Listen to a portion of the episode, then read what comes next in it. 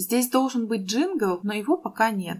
Поэтому, hello, друзья, это свежий выпуск подкаста «Тебя язык доведет». В данном подкасте мы рассуждаем на тему, кому, когда и главное, зачем надо учить иностранные языки, как это делать без танцев с бубнами и магических заклинаний, а главное, сколько времени на это реально потребуется. Также обсудим животрепещущие вопросы касаемо школьного английского, языковых экзаменов, учебников и многого другого. И вообще цель подкаста заключается в том, чтобы язык довел вас туда, куда вам нужно, а не до белого коленя в процессе обучения. Поэтому let's go!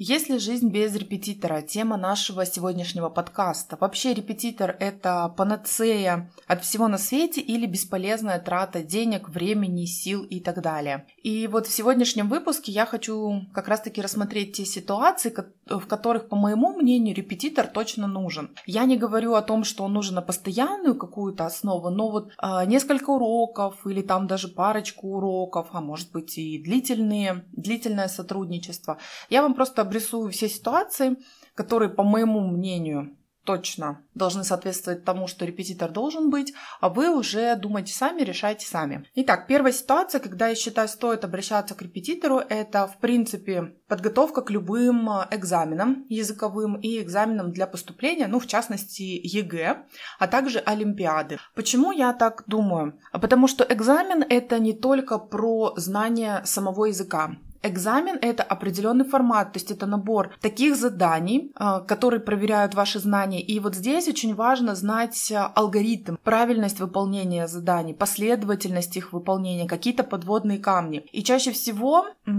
об этом, конечно, известно репетитору. Чаще всего. Поэтому, если вы хотите, не знаю, там, наращивать уровень языка, повышать уровень языка самостоятельно, то вот все-таки советую взять парочку консультаций у репетитора именно по формату экзамена экзамена, чтобы знать алгоритмы выполнения заданий и знать обо всех подвохах, которые есть. А подвохи в экзаменах и спорные моменты есть всегда. Еще не придумали такого, знаете, объективного формата, который бы раз и все просто проверял, и не было бы вопросов ни у кого. Второй момент, когда вы не можете ребенку помочь со школьным английским. Вот тут просто сразу идете и нанимаете себе репетитора. Почему?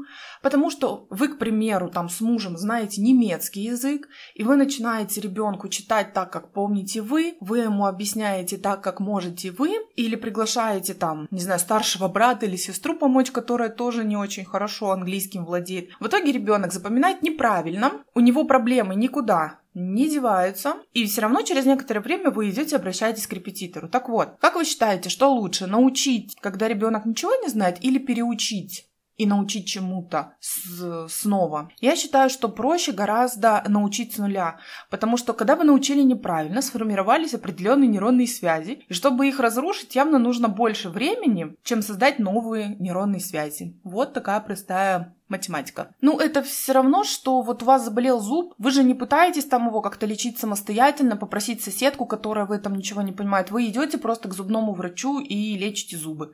Но это логично.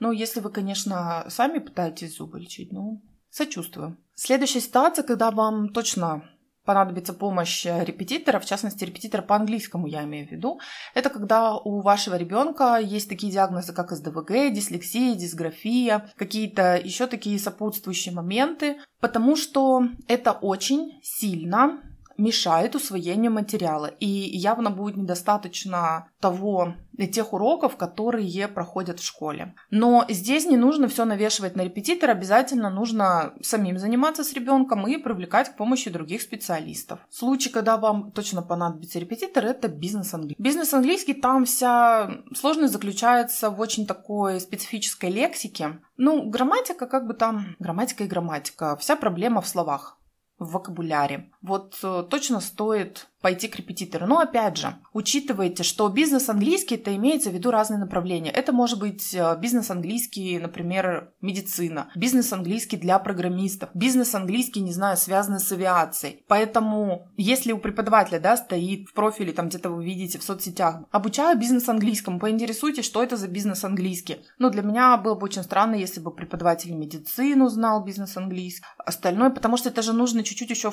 э, быть осведомленным о о нюансах какой-то профессии. Вот, обращайте на это внимание. Если у вас возникла ситуация, что вы хотите выучить какой-то новый язык, то вот за правилами бы чтения и за правильной постановкой произношения я бы пошла к репетитору. Потому что я в свое время пыталась выучить французский самостоятельно, и это было очень сложно из-за обилия правил чтения, большого количества исключений и плюс еще носовых звуков, которые я, как выяснилось потом, уже у репетитора произносила явно неправильно. Китайский. Вот если бы я задумала точно учить китайский, я бы сто процентов пошла к репетитору, как минимум для того, чтобы вот эти вот все, сколько их там, четыре вида тона, мне показали и меня бы научили, как их распознавать и как самой их э, продуцировать в речи. Вот за этим, за произношением, за чтением точно бы стоит идти к репетитору. Ну а дальше, если вы намерены сами как-то учить в своем темпе язык, пожалуйста. Но вот за этим точно к специалисту. Знаю еще ситуации, я сама такое не практикую, но видела у коллег, когда нужно составить программу обучения какому-то языку. То есть вы хотите самостоятельно учить язык, но вы не хотите разбираться в разных тонкостях, подбирать себе учебник, искать какие-то дополнительные ресурсы, потому что это точно требует время. И вы просто приходите на консультацию к специалисту и говорите, знаете, я вот хочу изучать такой-то такой-то язык, не могли бы вы мне составить индивидуальную программу? И репетитор, учитель иностранного языка выдает вам не просто даже вот эти, вот эти, вот эти учебники, а еще и расписывает, например, там, не знаю, на, на месяц, на два месяца, на три, на год. То есть там урок первый, пройти вот это, вот это, урок второй, пройти вот это, вот это. Естественно, конечно, суммы будут разные, за объем проделанной работы, но это тоже очень хороший вариант. Обратиться к профессионалу за помощью и потом самостоятельное плавание, почему бы и нет. Еще одна из причин обратиться к репетитору по английскому языку, опять же, я такое не практикую, но увидела у коллег, это так называемое сопровождение. То есть вы снова учите самостоятельный язык, но раз в неделю вы связываетесь как бы со своим тьютером, наставником, репетитором, отсылаете, к примеру, ему домашнее задание или задаете какие-то вопросы, прорешиваете парочку, не знаю, каких-то заданий, непонятных таких спорных случаев, получаете обратную связь и уже с этим фидбэком, с этими знаниями идете дальше учитесь. Самостоятельно самостоятельно. То есть, с одной стороны, у репетитора здесь просто контролирующая такая направляющая функция. С другой стороны, вы получаете ответы на все свои вопросы. То есть, э, вы понимаете, как нужно правило, правильно, но учитесь в своем темпе самостоятельно это делать. Я, опять же, говорю, такое не практикую, но видела у других коллег, например, раз в неделю или раз в две недели они вот созваниваются, либо списываются, либо просто им присылают на проверку домашние задания. И, по-моему, это тоже неплохой вариант в нынешнее время изучать язык. Про школьный английский, да, про школьную программу я уже упоминала. То есть, если у ребенка есть отставание, и вас это как-то беспокоит, и ребенка беспокоит, то, конечно, этим нужно заниматься. Потому что это, знаете, можно сравнить э, с дыркой на одежде. Вот появилась дырочка, да, она небольшая на футболке. Вот лучше сразу с ней что-то сделать, там, не знаю, зашить, но кто-то может футболку выбросить. Но чем больше вы не обращаете на нее внимания, тем сильнее дырка расползается. И потом уже с большой дыркой на одежде что-то сложно сделать так, чтобы это было незаметно. Вот то же самое с английским языком. Но вот вы поняли, что у ребенка не все получается. Например, он очень часто болеющий ребенок или ребенок-спортсмен, который вынужден пропускать занятия по понятным причинам. Или ребенок там в санатории был. Но вот вместо того, чтобы сидеть самостоятельно, это все наверстывать, сходите к репетитору там, попросите 5-6 уроков, ну там за 6 уроков, не знаю, полушкольной программы можно объяснить. И все, и живите дальше счастливо. Кстати, к репетитору можно пойти еще тогда, когда вы хотите узнать э, свой